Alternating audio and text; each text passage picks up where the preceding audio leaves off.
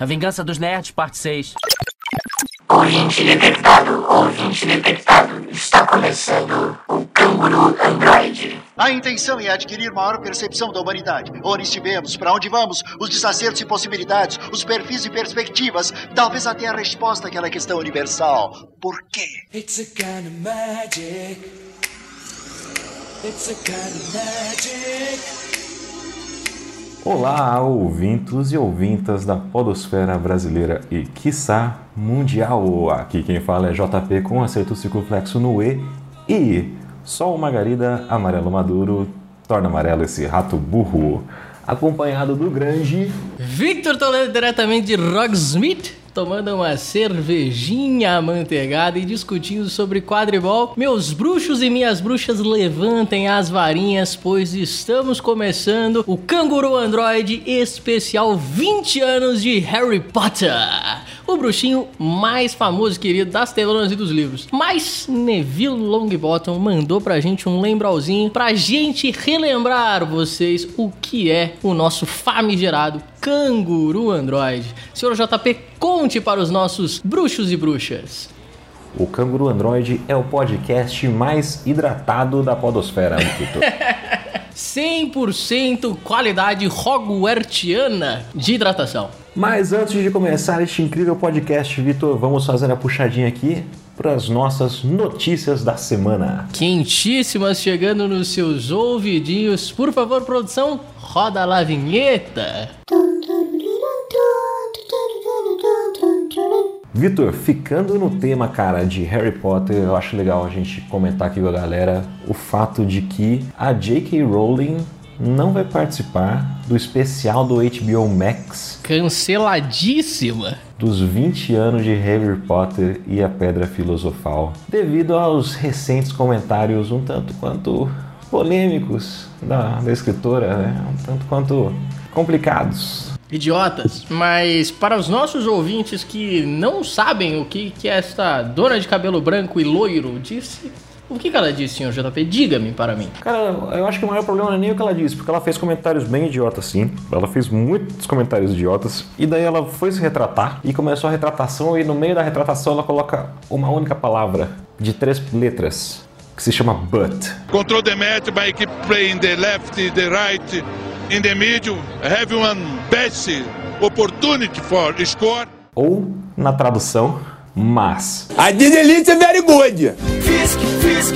Inglês e espanhol é Fisk. E eu acho que essa é a única palavra que numa retratação ou no pedido de desculpas você não pode colocar. Porque quando você coloca é basicamente, irmão, eu não quero que você fique bravo comigo, mas eu quero mais é que se foda, porque essa é a minha opinião. E é basicamente isso que ela fez, né? Particularmente concordo com a produção dos 20 anos. Acho que foi uma jogada pensando como marca, né? Marca Harry Potter, eles estão tentando apagar um pouco essa, essa declaração do J.K. Rowling, é, não convidando ela para o especial de 20 anos, que eu estou animadíssimo para ver, eu não vejo a hora de chegar dia 1 do 1 de 2022. Shut up and take my money. Mas eu vejo isso com bons olhos. Primeiro que fica uma lição para o mercado, né, de audiovisual. Depoimentos como esse, depoimentos como foi também do James Gunn, por exemplo, é bom levar uma chacoalhada às vezes do mercado, sabe? Expressa para todo mundo que a sociedade está realmente impactando a indústria cinematográfica. Então eu, gosto, eu gosto. Concordo. Assina embaixo com essa notícia.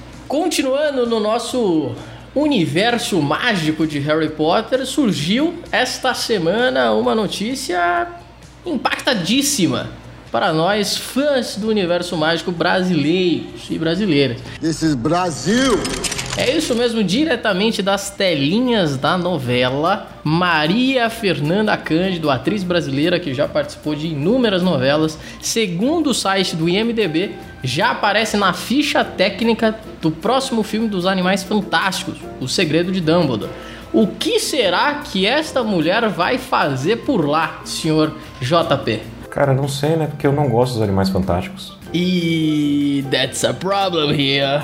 Ah, mas, não, porra, acho que, que era meio que esperado, né, cara? Porque o, o próximo filme vai se passar no Brasil, né? Mas Foi confirmado que ia ser no Brasil, não foi? Tinha sido confirmado que era no Brasil, porém houve uma grande mudança de roteiro, então não sabemos mais se o filme se passará no Brasil ou terá referências brasileiras dentro do filme. Acredito eu que, devido a essa mudança de roteiro, Devido ao atraso da vacinação, também devido a vários problemas do governo brasileiro, E alguém pode dizer qual a aparência de um bicho-papão? Seu rosto representa claramente os tempos de ditadura. Suas medidas, assim como as cinco inconstitucionais. Por sorte, há um feitiço bem simples para repelir um bicho-papão. Acredito que nós não seremos mais um dos cenários, como se estava se cogitando que o Rio de Janeiro ia ter aparições no filme. Cogitaram também que a Escola Brasileira de Magia, a Castelo Bruxo, também ia aparecer, mas acredito eu que apenas pequenas pinceladas é, serão ditas sobre o Brasil. Maria Fernanda Cândido será uma das representantes brasileiras no Ministério da Magia em alguma audiência dos crimes de Grindelwald, na no meu palpite. É, eu acho que vai ser mais nessa vibe mesmo, né? Ela representando o que seria o órgão de mágica do Brasil, né? E, e isso é uma parada que eu também fiquei meio curioso, porque na, na Grã-Bretanha, né, no, no Reino Unido, você tem o Ministério da Magia, né? E eu fico curioso, o que, será que seria o brasileiro? Será que seria o Ministério também? Porque a gente tem ministérios. Aqui no Brasil a gente tem tanto ministério, parceiro. O que, que é mais um? Me Mais fala. um também, né? Ele se passaria na, na Era Vargas, eu acho, né? Imagina, é a abertura da Petrobras, a galera errando os olhos, poluindo o, o mar inteiro e aí começa os animais saindo lá pedindo ajuda pros Carmander. Vai ser isso. Agora para a última notícia da nossa semana esquentadíssimas de notícias nerdianas. Mas, logicamente, não menos importante, meus amigos e minhas amigas, sentem-se nas cadeiras, preparem a pipoca e tomem cuidado com as ancas, porque é o seguinte: o que foi aquele trailer novo de Homem-Aranha sem volta pra casa? O menino não vai voltar pra casa, mas vai ter um monte de aranha, meu filho. Hello, Peter. Então, é, é- Foi um trabalho bem mal feito, ou. Mal feito não, né? Movimentos extremamente calculados. Mandaram pro estagiário fazer. Já, já, já tá meio que lá, né? Se, se não fosse só o erro do lagarto, tá tomando aquele soco do ar na versão brasileira do trailer, Vamos ser bem sinceros. Os caras colocaram o lagarto no, no Se Vira nos 30 do Faustão ali, velho. Tá na cara que ali foi montagem, parceiro. Mas além disso, também tem a cena do Octopus, né? É, confrontando o Tom Holland e falando: Você não é o Peter Parker, você não é Tobey Maguire. E, cara, não faria sentido, né? Você trazer todos esses atores de volta, todos esses personagens de volta e não trazer os homens, os homens, homens-aranhas, homem-aranhas, homens-aranha. Qual seria o plural? Que burro, dá zero pra ele. Mas, logicamente, caros ouvintes e ouvintas, a gente vai fazer o review do filme quando ele lançar aqui. Você vai poder escutar no nosso podcast. Mas antes de tudo, fanfiqueiros que somos. JB, diga para os nossos ouvintes uma pequena teoria que você vai ter do filme. Não é uma teoria minha, mas o que eu acho muito legal é que a gente tem no trailer aquela cena da MJ, né, caindo da, da estátua, e a galera tá falando que quem vai salvar ela não é o Tom Holland, mas o Andrew Garfield, e putz, eu acho isso uma ideia da hora. Ele é uma, seria a redenção dele, né, ele conseguir salvar uma outra parceira de Homens-Aranhas, Homem-Aranha, Homens-Aranha, Homens-Aranhas, enfim. Fico animado. A minha teoria, rapidíssima aqui, é que além dos- das três aranhas, teremos Miles Morales no próximo, no pós-crédito do filme. Vamos ver, vamos ver. Muitas especulações. Mas hoje não é dia de Marvel, não é dia de Sony. Senhoras e senhores, não iremos tocar mais nesse assunto até o dia do lançamento do filme. Careful what you wish for, Parker. Então, Vitor, bora pegar nossa cerveja manteigada, suquinho de abóbora, sapos de chocolate, feijãozinhos de todos os sabores e para a plataforma 93 quartos pegar nosso trem e ter uma conversa agradável sobre o que é Harry Potter e a Pedra Filosofal.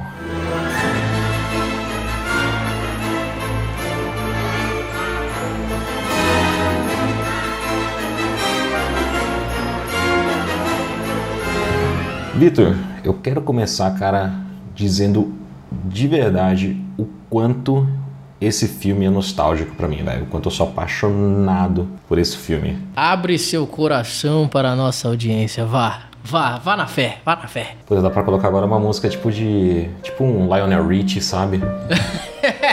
My love, there's only you in my life, the only thing that's right.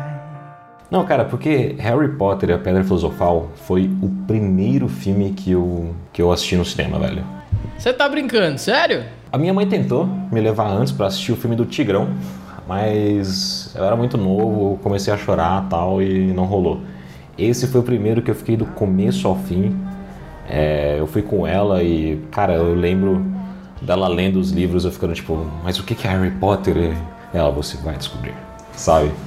E a gente, no caminho para a sala de cinema, tinha aquela fila, eu lembro que tinha aquelas barquinhas que eles vão para Hogwarts, tipo uns, iso, uns papelão daquelas barquinhas impresso nas paredes tal, com Snape, com Hagrid, McGonagall e tal. E cara, são lembranças muito vívidas na minha cabeça e, e esse filme ele me marcou demais, velho.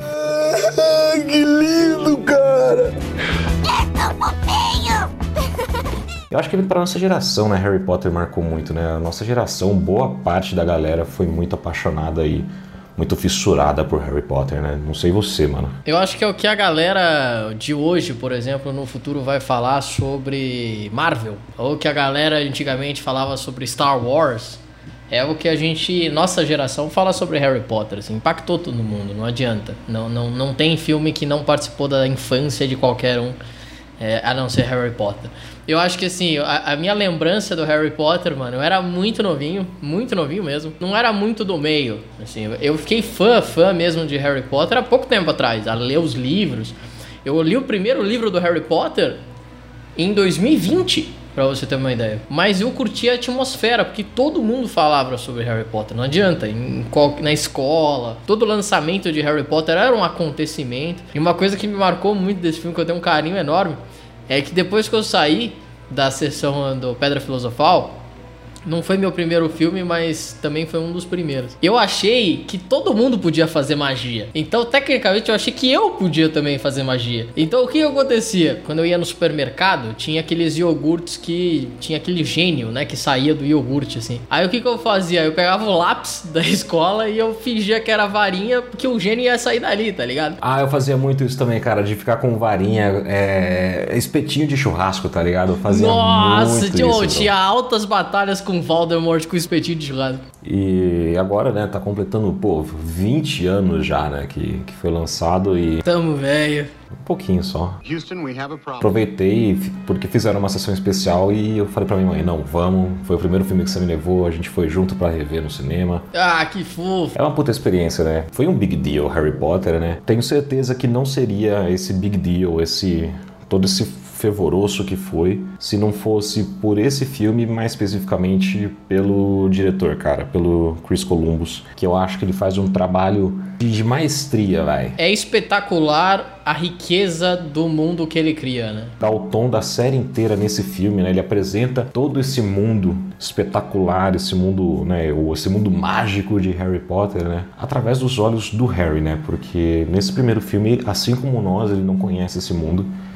É, e ao longo da série, né, a gente vai descobrindo muitas coisas junto com ele. Todo o tom que é construído nesse filme, ele é refletido em toda a saga, né? A gente consegue enxergar esse filme praticamente em toda a saga. E eu duvido muito que se fosse outro diretor teria teria acontecido isso.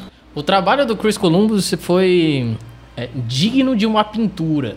Eu, eu, assisto o primeiro filme muito isso. Parece uma pintura, sabe? Começa pela base, aí ele vai trabalhando muito bem a base dos Dursley, toda a relação com, é, com os tios do Harry, aí toda a relação da tristeza do Harry, não saber onde ele tá e tudo mais, aí todo o descobrimento dele ser bruxo. Eu acho que a base foi muito bem feita. E com a base muito bem feita, a gente consegue é, distribuir em filmes muito bons, que são os, os, os, outros filmes, né? A sequência dos filmes. Então, o Chris Columbus, eu até é, indico muito para os nossos ouvintes e ouvintas, quem puder assistir a versão do primeiro filme comentada dele lá no HBO Max. Vocês vão aprender pra caramba, assim, dos efeitos e tudo mais, que a gente vai falar muito sobre isso aqui. É, deixa até mais rico. Você percebe no diretor uma paixão pela série. Sabe, uma paixão pela saga, uma paixão pelo universo, que é uma coisa que ele não conhecia, a filha dele apresentou para ele, e o cara se apaixona. Quando um diretor como ele, no gabarito dele, se apaixona por um universo tão rico como Harry Potter, não tinha como dar errado, parceiro. Por isso que a gente tá falando desse filme 20 anos depois. Eu acho que o ponto-chave, né, é justamente isso, a, a, paixão que o cara tinha pelo projeto, né. É, ele foi um diretor que mostrou que queria participar da produção desse filme, queria fazer esse filme. Tanto que antes dele fechar negócio com a Warner Bros, né, é o diretor que estava sendo cotado para fazer o filme, na verdade, era o, Steven Spielberg, que é um puta diretor, não, não tô tirando o mérito dele, mas felizmente ele estava com muitos projetos naquele momento, já encaminhados, falou que para aquele momento ele não ia conseguir e o Chris Columbus demonstrou interesse, ele foi até Warner Bros, ele já chegou com um primeiro draft, né, um primeiro do rascunho, rascunho do roteiro feito e apresentou para o estúdio, né, cena a cena, como que ele queria fazer o filme, como que ele queria dirigir o filme e, e apresentar cada, cada elemento da história. E, cara, eu acho que isso que é o, o, o, o big deal, né, da, do, do, da direção dele. O cara queria fazer esse filme, né? E, e, é um reflexo legal, por exemplo, de quando ele foi dirigir Percy Jackson, né? Ele foi contratado para Percy Jackson devido ao histórico dele em Harry Potter, mas não era uma saga que ele de fato conhecesse, que ele tivesse um carinho. Ele não tinha paixão pelo universo. Exatamente. E para quem leu Percy Jackson, sabe que é uma saga legal, que a Disney eh, agora tem os direitos, né? Eles querem fazer uma adaptação. E dá para fazer uma adaptação super legal da série, mas você tem que trazer a pessoa certa, né? O Chris Columbus não foi a pessoa certa para Percy Jackson, mas ele definitivamente foi a pessoa certa para Harry Potter. Você é um bruxo, Harry. E, eu sou o quê? Um bruxo. E vai ser um bruxo de primeira assim que tiver treinado um pouco. Não, o senhor se enganou. Sabe, eu não posso ser um, um bruxo. Eu sou o Harry! Só Harry! Cara, eu acho que a primeira evidência de como ele foi bom para dirigir esse filme é, é, o casting, cara. É o elenco. Ah, ele poderia ter caçado atores mirins que já tinham experiência, que já tinham atuado em outros projetos e... Mas não, ele buscou atores que ele enxergasse o personagem naquela, na, naqueles garotos. É um risco, né? Porque você está trazendo uma galera inexperiente, uma galera jovem, né? Complicado isso e mesmo assim ele assumiu o risco, né? O, o, próprio Daniel Radcliffe, ele já tinha feito um filme antes. Ah, é? Eu não sabia disso. Não, ele participou de um filme né, anterior, que era o Alfaiate do Panamá, mas ele não era protagonista, ele, ele tava no filme, sabe? É, tá bom. O produtor do filme foi assistir uma peça de teatro. Por coincidência, o Daniel Radcliffe estava sentado perto dele. E ele nem prestou atenção na peça. Ele falou: Mano, esse é o garoto, esse é o garoto que eu tenho que levar pro Chris conhecer e pra colocar no filme. Os pais dele nem queriam aceitar, tal. Foi uma briga e. Mas no fim conseguiram convencer os pais do Daniel Radcliffe, trouxeram o Rupert Grint, a Emma Watson e tal. Ah, mas é claro que os pais ficaram contra, né? Imagina, você vai lá assistir a porra de uma peça de teatro e tem um maluco do seu lado que não tira óleo das suas crianças Porra, mano. meu irmão, você tá olhando pro meu filho, velho? Porra, se fosse meu filho, eu não ia deixar nem sair do rolê, eu já ia chegar pra polícia já. Eu estava esperando a sua visita, Sr. Potter. Tanto que quando você olha o bastidores do filme, das gravações, você vê que, porra, o, o Chris Columbus estava quase em dupla jornada, né? Ele estava como diretor de cinema e professor de, de atuação, porque ele dava o, todos os, os direcionamentos, os atores, do, dos garotos especificamente, né? De como eles deveriam agir, para onde eles deveriam olhar, como eles deveriam fazer e tal. Ele conseguiu um resultado tão legal no, no equilíbrio que ele fez entre os atores mais jovens e os atores mais velhos, né? Então, para cada ator inexperiente ali que ele tinha, né, do Daniel Radcliffe, Rupert Grint, a, a Emma Watson, você tem uma contrapartida com Alan Rickman fazendo o Snape, né, porra. Espetacular. Richard Harris fazendo o professor Dumbledore. Robbie Coltrane, né, que foi uma escolha da própria J.K. Rowling fazendo Hagrid, a Meg Smith fazendo a McGonagall e assim por diante. E que não só eram atores de peso, mas que souberam ser pacientes com esses atores mais inexperientes, né. Eu fico imaginando o Chris Columbus, a galera mais velha do filme,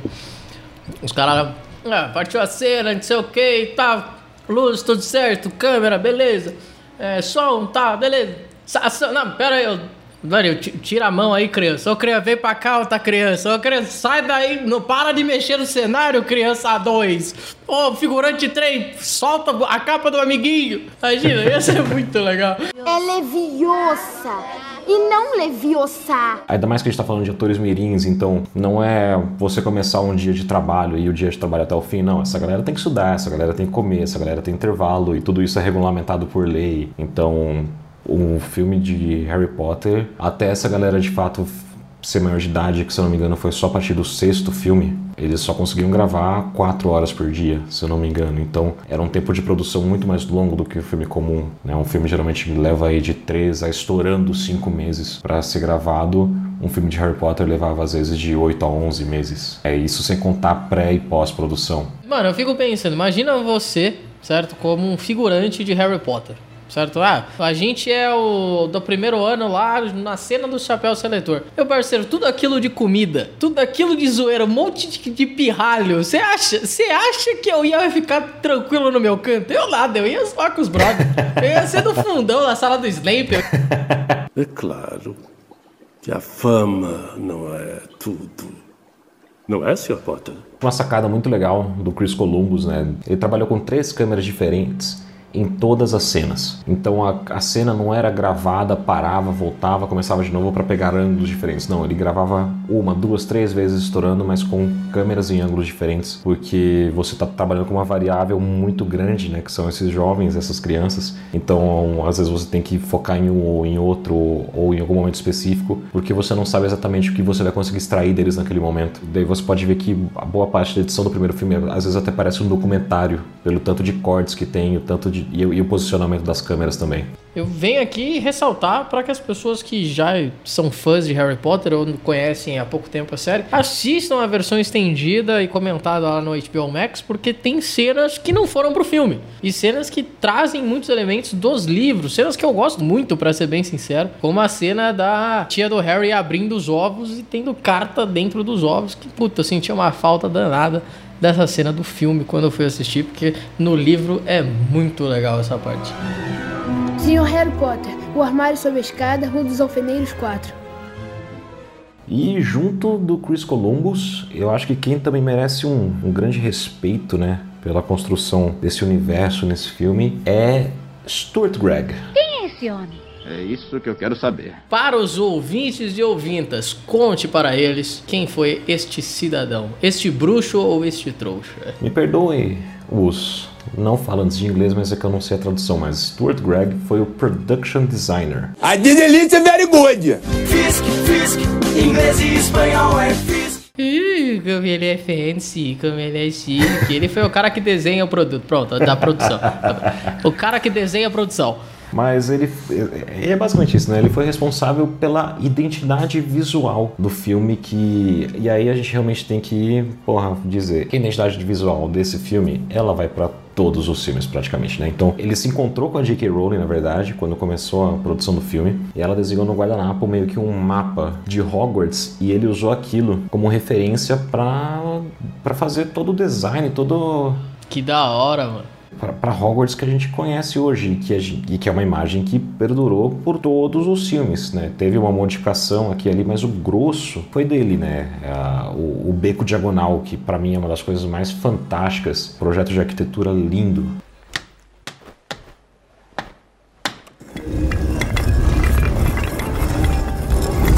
Bem-vindo, Harry, ao beco diagonal. Monte de lojas, o beco que, assim como no livro, é todo sinuoso, né, meio é, inconsistente, né, ele não é retinho, bonitinho, não, ele tem, ele é meio que serpenteia ali, a gente tem Gringotts, que é meio que uma estrutura tão antiga que ela já não se aguenta mais sozinha, toda meio semi desmoronando, quase caindo, você vê que é uma coisa antiga, uma coisa de décadas, né, a loja do Olivaras, aquele monte de caixinha, todas aquelas caixinhas feitas caixinha Puta, aquela cena caixinha. é um espetáculo espetáculo. O interior do castelo, tudo isso, todo esse design, porra, veio da cabeça desse cara, né? Harry Potter, a, saga em si teve um diferencial muito grande de, de outros filmes. Os sets, né, de filmagem, geralmente os filmes vão, alugam um estúdio, montam um set, fazem o que tem que fazer, desmontam, o pessoal vai para casa, abraço. Com Harry Potter foi um pouquinho diferente, porque eles compraram um set de filmagens, né? Eles montaram a Rua dos Alfeneiros, eles montaram o interior da casa dos Dursley, eles montaram partes do castelo, eles montaram o Beco Diagonal, montaram Hogsmeade, O próprio castelo é, é feito de maquete lá dentro, uma maquete gigantesca. gigantesca de 6 metros de altura por 15 de comprimento, 15 de base, né? E isso é espetacular, cara. É- E é uma coisa que, num primeiro momento, o estúdio deve ter falado: esse cara é louco. esse cara é louco, ele tá comprando um, um estúdio de gravação. Isso é uma fortuna.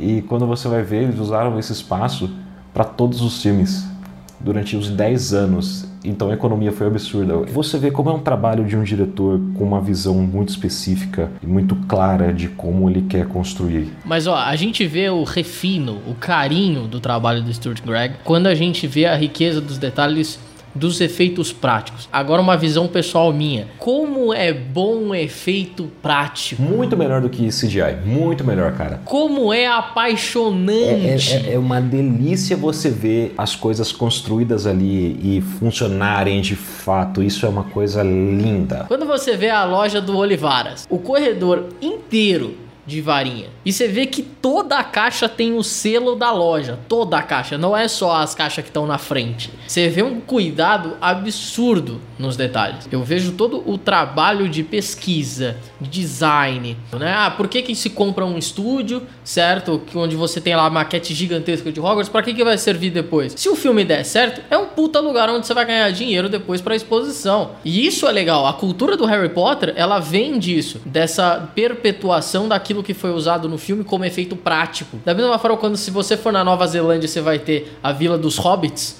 do Senhor dos Anéis, você tem o castelo de Hogwarts ali, você tem, lógico que agora você tem a exposição na Disney, tudo bem, beleza, mas você tem ali guardado o que foi usado no filme como efeito prático, que deu uma exposição muito verdadeira dos atores, porque eles sentiam aquela magia no efeito prático. A, a reação ela é natural, né? Ele tá de fato sendo confrontado por aquilo, ele não tem que imaginar aquilo a maior parte do tempo. Claro que tem coisas que exigem ser feitos gerados por computador. Vídeo o trasgo. Vídeo quadribol, imagina colocar um monte de criança numa vassoura e, e subir com um guindaste, imagina. Lança essa criança. Vai, Harry! Ih, caiu da vassoura. Ih, liga aí pro, pro Recursos Humanos, a gente vai precisar de um outro Harry. Errou o colchão de ar, gente. Errou o colchão de ar, chama os pais. Com medo, Harry? Um pouco. Tudo bem. Também tive medo antes do primeiro jogo. O que aconteceu? Ah, não lembro direito. Levei um balaço na cabeça com dois minutos de jogo. Acordei no hospital uma semana depois. Pra quem curte essa parte de efeitos práticos, pra quem curte essa parte de todas as referências da história da magia que foi criado no J.K. Rowling, tanto pro livro quanto pro filme, vou deixar aqui uma indicação de um livro chamado History of Magic, ou A História da Magia de Harry Potter. Pode encontrar em qualquer lugar aí. É muito bom. É, na verdade, o livro, ele é uma, um resumo de uma exposição que teve em Londres, depois que o filme fez um puta sucesso, de quais eram as inspirações da J.K. Rowling para a criação das Horcrux, para a criação das Relíquias da Morte, e, e toda a estética, né, de Harry Potter, da onde ela tirou o rolê todo. Mas você puxou essa agora, mas você sabe de onde surgiu a, a inspiração para ela fazer Harry Potter? Diga!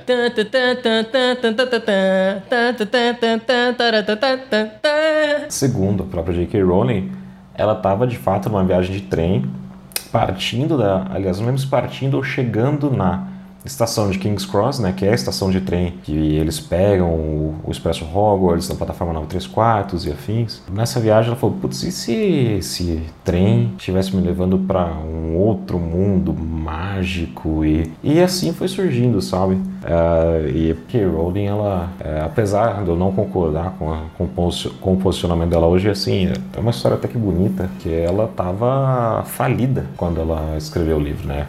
Ela estava divorciada, se não me engano, já tinha uma filhinha bebê, falida.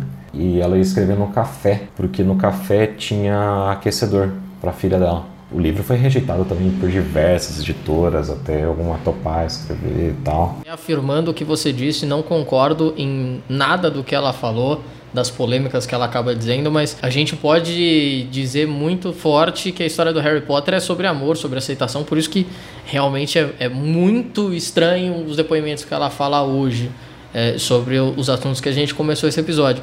Mas eu convido as pessoas a lerem, quando forem ler, reler Harry Potter ou assistir Harry Potter, ver as metáforas, né? Por exemplo, na época que ela escreveu, a metáfora dos dementadores seria a metáfora da depressão, que ela estava sofrendo também com esse momento difícil da vida dela, da alegria se esvairindo. É, tem a questão também da amizade dos amigos, né? O amor como sendo o principal feitiço, aquele que protegeu Harry do Avada Kedavra. Convido a galera a, a, a, pensar nessa segunda camada criativa, sabe? Entender da onde vem. Meu nome é Ronnie. Ronnie Weasley. Eu sou Harry, Harry Potter. O filme ele começa diferente do livro, né? Que no livro a gente começa, na verdade, com o Walter Dursley, né? Ele é o primeiro personagem que a gente conhece na saga, né? E pela ótica dele, a gente vai vendo um monte de coisas estranhas acontecendo, pessoas vestidas com capas na rua e capuzes e estrelas cadentes e tal. E depois a gente vai descobrindo que isso são os bruxos comemorando a queda de Voldemort, tal, tal, tal, e o pessoal falando de Potter, Potter, Harry Potter, e ele lembra que ele tem um sobrinho que ele nunca conheceu por parte da esposa dele, né, que se chama Harry. Ah, o filme começa um pouquinho depois, né? O filme começa com o, o Dumbledore e a McGonagall chegando na Rua dos Alfeneiros, né? E aguardando o Hagrid, trazendo o Harry na moto dos Sirius.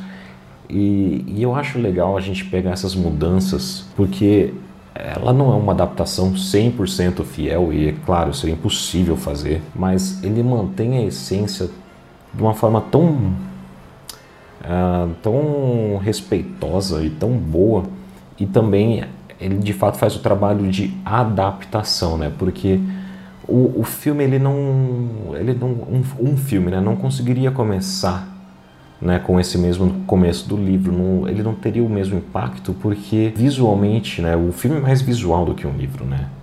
E o, o livro é mais legal para você ter algumas sacadas, alguns insights ao longo do que você vai lendo. E começar com o Dumbledore entrando na Rua dos Alfeneiros e pega o desiluminador. A gente começa a. Porque ele começa de novo na Rua dos Alfeneiros, então ele começa no nosso mundo, né? no mundo trouxa, no mundo não mágico, e muito sutilmente a gente vai vendo esse cara com roupas completamente diferentes do que a gente está acostumado, aquela capa carmesim, né? toda brilhosa, aquela barba branca, o, o oclinho em meia lua, e ele começa a tirar a luz dos postes, e é uma magia tão, tão assim, ela é uma magia simples, não é nada demais, mas é tão criativo, na minha opinião, ele tirar a luz dos postes e eh, cria uma, uma atmosfera aquilo, né? E a gente daí vê a gata se transformando numa bruxa também, do chapéu pontudo, né? Então, é, visualmente falando, e a linguagem do cinema ela é muito mais visual, funciona melhor do que no livro esse começo, né? Aí chega que eu, eu acho a parte mais legal dessa, dessa cena, que é o Hagrid, aquele cara gigantesco, numa motinha de 2 centímetros, começa a te dar um ar de curiosidade muito interessante. Porque ao invés do livro, a gente tem uma curiosidade de saber quem são essa galera que se veste diferente. No filme a gente já. Aí você vê a importância né, dessa parte visual. No filme a gente já entendeu que eles se vestem diferente. A grande pergunta no começo do filme é: quem é esse moleque que estão falando por aí? Que até a McGonagall fala. Ah, os rumores são verdadeiros? Ele sobreviveu? Isso é muito interessante. Exatamente. E nesse momento do livro, né, já tem uma primeira conversa, né? Tem uma conversa inicial entre a McGonagall e o Dumbledore sobre Voldemort. Tanto que ela fala, ah, é ele que não deve ser nomeado, e o Dumbledore bate o martelo e fala: Não, você tem que chamar ele pelo nome dele. Caralho, o maluco é brabo. Porra! Badass! Ela acontece no livro, mas não acontece no filme. No filme eles só tratam, que nem você falou, ah, os rumores são verdade, E daí, ah, mas ninguém vai. Não vai ter ninguém no nosso mundo que não saiba quem é esse garoto, tal, tal, tal. E, mas justamente porque depois, quando o Harry questiona o Hagrid, né? No, quando eles estão comendo no cadeirão furado, de quem é o responsável pela morte dos pais dele, de novo, eles conseguem criar algo visual que é aquela cena de flashback é uma cena muito bem feita. E ainda mais se você é criança. Se você é criança, que lá é, é, é, um, é fantástico de se ver, né? Realmente dá um medo, dá um receio, dá uma angústia. E também começa a criar uma mitologia em volta do Voldemort, né?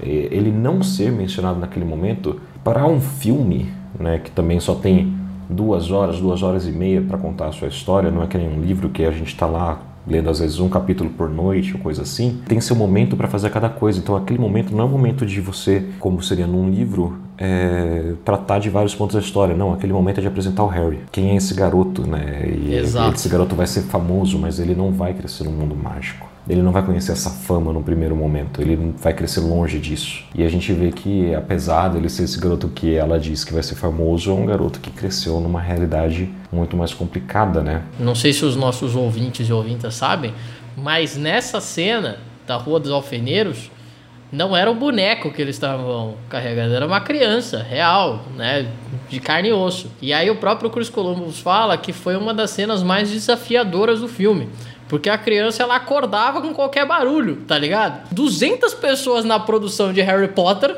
Algumas pessoas às vezes acham que um filme, né, uma cena são os atores, o diretor, às vezes o cara com o microfone. Não, são 200 pessoas, o cara que cuida do fio, que cuida da luz. E todo mundo tendo que ficar quietinho, não fazer um pio porque a criança não pode acordar. Cara, olha que beleza que é um efeito prático, sabe? Isso que é bacana. Não é só uma história na tela você tem uma história fora dela. Por isso que é tão gostoso quando você pega um filme de efeito prático. Mas eu quero levantar um, outro ponto também, que são as é, a, a, primeira pincelada de uma grande história, né? De uma, de uma grande narrativa. Você percebe que ele está sendo criado numa situação extremamente é, de isolamento, né? Você tem características visuais nisso. Então, pô, ele está embaixo da escada, ele tem o Duda que enche o saco dele. Até encontrar o Hagrid, até chegar no beco diagonal, você não vê ele com um sorriso. Então isso é muito característico e entra também toda uma questão que aí eu digo que é uma pincelada para outras histórias, que lá depois do filme, acabou o filme, você fica pensando, foi, porra, mas por que, que ele cresceu então é, junto com os trouxas, sendo que ele, com certeza o Dumbledore sabia que a família tinha esse problema com, com os bruxos. Então é, é, ele começa a te dar mais curiosidades, a gente entende isso nos outros filmes, né? Mas começa a te dar diversas pinceladas. Isso é muito legal. É, a ideia é construir essa realidade de um Harry até um tanto quanto oprimido, né? Tanto que o primeiro momento que a gente vê felicidade de fato genuína no Harry é aquele momento das cartas chovendo dentro da casa, né? E aquele shot é fantástico, que a câmera em cima dele, né, pegando do teto para baixo, ele olhando para cima tentando pegar as cartas. Aquela cena eu acho muito bonita, muito bonita mesmo. Feliz aniversário.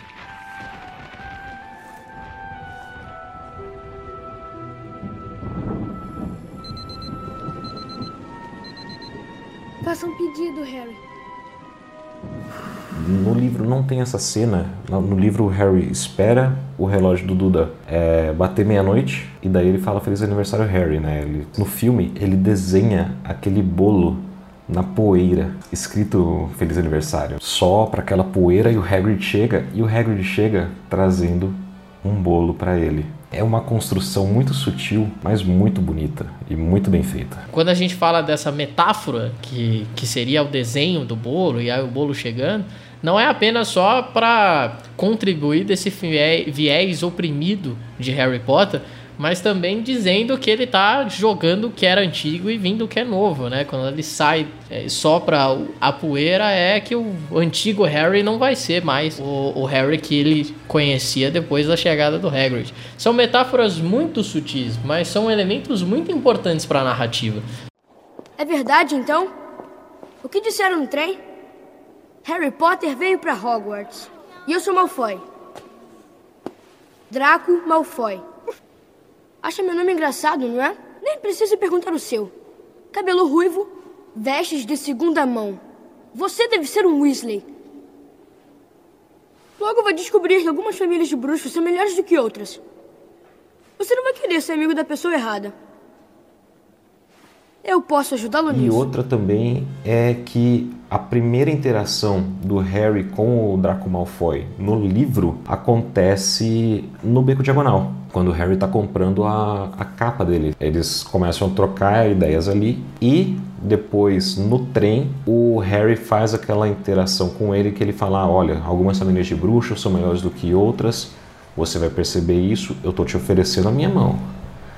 E o Harry rejeita e mostra lealdade ao Rony, né? Isso acontece no filme. Ambas essas interações acontecem no mesmo momento, que é quando eles chegam em Hogwarts. E isso é, é de novo, são mídias diferentes, então tem que ser a comunicação tem que ser diferente para você entender algumas coisas. Não dava para colocar o Malfoy no, no beco diagonal, porque o beco diagonal aí sim é a, é a chuva, é a, olha, isso aqui é mágica, pá, na sua cara. Isso aqui é um mundo completamente novo, diferente. É, e são coisas que você tem que apresentar uma de cada vez, tá? não dá para você fazer tudo junto no filme. E depois a gente entra com os personagens e ele trazer os personagens que de fato são companheiros do Harry primeiro, é, é interessante porque mostra que a, a amizade e a lealdade começa ali. Então o Harry vem a conhecer o Rony e a Hermione também, né? Justamente porque eles têm que mostrar que a Hermione é essa personagem inteligente, preparada, né? Ela que às vezes acaba tendo que pegar esses dois moleques pela mão e, meu irmão, bora, né? Às vezes, ela fez isso nos oito filmes, bicho. E também já é outra mudança do livro, porque a Hermione, a primeira interação dela, na verdade o Neville ainda tá junto. E o Neville é muito mais presente nesse livro, né, do que ele tá no filme. É, ele realmente ele é descartado um tanto. Tanto que é, o Rony não tá na detenção, na Floresta Proibida, quem tá é o Neville, né? Mas é justamente para também construir a ideia do trio. E de novo, é porque o filme ele não é uma adaptação 100% fiel ao que tudo que tá acontecendo no livro, mas ele mantém a essência, consegue trazer para a mídia dele a melhor mudança possível, na minha opinião. Senhor Potter, nossa nova celebridade. Eu queria tirar um momento também para falar de Alan Rickman como professor Snape e como é bem trabalhado tanto no livro como quanto no filme. Espetáculo. Se você não conhece a história, claro, né? O misleading da história de o Snape é o vilão, o Snape é o que está atrás da pedra, né? Porque ele é o arquétipo do, do antagonista, né? Ele é chato, ele se põe contra os protagonistas, ele, né? ele, é, ele é um antagonista, né? E eu acho que o livro às vezes é até melhor nisso, mas o filme ele é tem cenas visualmente tão boas. A primeira aparição do Snape é fantástica, né? Ele, os alunos já estão na sala e ele entra imponente. Ele bate a porta, né? ele começa todo um discurso e ninguém pode falar nada. Ninguém fala nada enquanto ele fala. Essa cena tem até uma história engraçada que o Rupert Grint, né, o, o garoto que faz o, o Ron, né, ele fez um desenho do Alan Rickman meio caricato. E falam que o Alan Rickman chegou atrás dele com uma cara séria e falou para ele assinar o desenho. E ele pegou o desenho assinado, levou para casa e falam que ele tem, que ele até o momento do falecimento dele, né, ele tinha esse desenho guardado com ele. Please raise your wands in memory of Alan Rickman. After all this time, O Alan Rickman encarnou o Snape. Não existe nenhum, nenhum ator que conseguiria fazer o trabalho que ele fez. Uma coisa lindíssima, que depois a gente vai entender todo o arco do Snape, né? Nos outros filmes e até mesmo no livro e tal. Espetacular. Eu, eu sou fã desse cara, velho. Eu sou fã. Que, que, que saudade que ele faz né, da indústria do cinema, mano. Com exceção do Stephen Kloves, né, que foi o roteirista desse filme e que participou da produção do roteiro dos, das sequências, o Alan Rickman foi o único que soube o futuro, né, um pouco do futuro da saga através da J.K. Rowling, porque ela, querendo que a atuação dele fosse completa, né, que não faltasse nada, ela contou o fecho do personagem, né, que ele que a gente descobriria que ele era apaixonado pela Lillian Potter, que ele viria a morrer nossa, eu ia ser tão dona Fifi, cara. Eu ia ter contado para todo mundo, Sete. eu só queria puxar uma coisinha que é o seguinte: o Snape é tipo a Beyoncé de Hogwarts, né? Não sei se você sabe, assim. Na hora que ele chega, tem algum ventilador embaixo para fazer aquela, aquela capa voar que nem os cabelos da Beyoncé. Quando ele aborda as crianças, depois que elas confrontam a McGonagall da, sobre a pedra, e daí ele olha pro Harry e fala: Pode parecer que estão tramando alguma coisa. E ele vira de costas e a capa e o cabelo dele são jogados pra trás pelo vento. Aí começa aquele.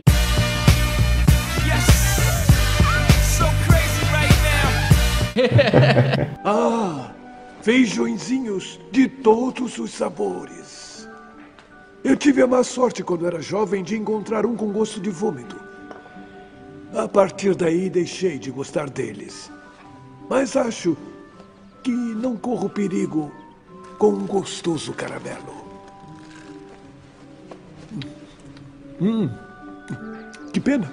Hum, cera de ouvido. It's a kind of magic. It's a kind of magic. Mas é isso aí, senhoras e senhores, meus bruxos e bruxas do meu coraçãozinho, do meu atro direito, das minhas Horcrux. Senhoras e senhores, estamos finalizando este episódio maravilhoso, cheio de amor pelo universo Harry Potter. A gente pode falar durante a madrugada inteira aqui. Mas a gente é proletariado e tem que trabalhar de manhã. Odeio segunda-feira. Exatamente. Mas queria ter um vira-tempo pra voltar e falar tudo de novo pra gente conversar o tempo inteiro. Senhor JP, vem agora abrir o nosso tradicional, mais tradicional do que o chapéu seletor de Harry Potter, ritual de quantas estrelas você dá para este filme. E aí, complementando isso, eu quero saber o que você espera do grande universo de Harry Potter para os próximos 20 anos. Imagina nós, com 50 anos de idade, falando sobre Harry Potter de novo, o universo de Harry Potter. O que, que vai ter daqui a 20 anos? Eu não acho um filme ruim, eu adoro esse filme. Não é o meu filme de Harry Potter preferido. Prisioneiro de Azkaban é sempre o melhor e é o melhor de todo mundo e só a minha opinião vale. Não. É, eu não acho ele o melhor filme do mundo, eu não acho o melhor filme de Harry Potter, mas eu acho que ele é a melhor introdução que Harry Potter poderia ter. E isso é muito sincero. Uh, tendo isso em mente, três estrelas cangurusásticas para este filme. Mas e aí, o que que você espera da série? Cara, o que eu espero da série, eu espero que eles parem de fazer animais fantásticos, porque é muito chato. Mas e você, Vitor? Quantas estrelas cangurusásticas você daria para este filme? E você, o que espera do futuro de Harry Potter? Já fazem 20 anos aí, tem muitos mais anos para ver o que tudo indica. Exatamente, já estou aqui animado para os próximos planos da criançada, da pivetizada de Harry Potter. Eu nem tanto. para este filme, como você disse, eu acho que é a melhor abertura de cortinas para o universo de Harry Potter. Melhor forma de se fazer isso, melhor tipo de adaptação da história, uma, uma adaptação muito delicada que conserva o, o melhor de cada personagem, o cerne de cada personagem e de uma forma muito gostosa de se ver. Então, é, Harry Potter e a Pedra Filosofal não é à toa que lotou os cinemas nas últimas semanas. Continua sendo um filme muito palpável. Não importa em que idade você assiste. Então isso eu gosto muito. Lógico, tá longe de ser para mim o meu, meu filme favorito de Harry Potter. Assim como tá longe de ser o filme perfeito de Harry Potter no quesito edição, no quesito efeitos especiais, no quesito é, furos de roteiro e tudo mais. Por isso, eu vou um pouquinho além, porque eu ainda tenho um coração quentinho, é, não, não uma caverna do dragão húngaro de Harry Potter, que igual é o seu, o seu coração, eu vou dar quatro estrelas. Eu só não dou cinco porque até hoje eu não recebi minha cartinha de Hogwarts. Agora, o que, que eu quero para os próximos 20 anos? Não concordo com você de pararem de Animais Fantásticos. Não que eu goste de Animais Fantásticos, é, mas eu não concordo porque eu acredito que o universo de Animais Fantásticos do primeiro filme, não o segundo, que foi um lixo não reciclável ali, ele tem muito potencial porque é muito bonito. Eu já li o livro Animais Fantásticos Onde Habitam, do, do Newt Scamander. Eu acho um baita de um livro legal, um baita de, de um livro criativo. Poderia vir muito bem a ser uma série de livros focado, por exemplo, em animais estritamente asiáticos ou animais lá do Egito, na época dos faraós. O que eu, eu gostaria muito de ter séries de livros focados em animais fantásticos. Eu gostaria que o, o último livro do Harry Potter ele tivesse não uma adaptação para o cinema, mas uma adaptação um pouco mais palpável da história. Eu achei de como ela foi escrita como um roteiro de teatro não é tão agradável como os outros filmes do Harry Potter, então eu acredito que no, no, futuro a gente tenha isso. E eu gostaria que eles expandissem o universo cinematográfico de Harry Potter. Não tô falando em deixar interdependente, nada disso, mas estou falando assim. Eu quero saber a história, por exemplo, do começo de Hogwarts. Da mesma forma que eu gostaria de entender como que é o universo sem estar vinculado de Hogwarts. Alguma outra escola de magia ou em algum outro problema político que envolva alguma escola de magia que não seja Hogwarts. As escolas que apareceram no Cálice de Fogo. Né? Então, como que era a escola mais nórdica? Como que seria uma estética mais nórdica? Imagina que massa! Ou uma escola mais é, francesa, como era as Belarux. Eu gostaria desses, desses planos. Falei pra caralho, mas é porque eu sou fã de Harry Potter. Eu sou um fã, um recém-fã de Harry Potter. Eu nunca fui um fã desde criança. Mas agora eu tô consumindo pra caramba, gosto pra caramba do, do universo. E por favor, J.K. Rowling, cale a boca. e faça uma coisa interessante. Estuda o que você fez cagada, o que você falou de cagada.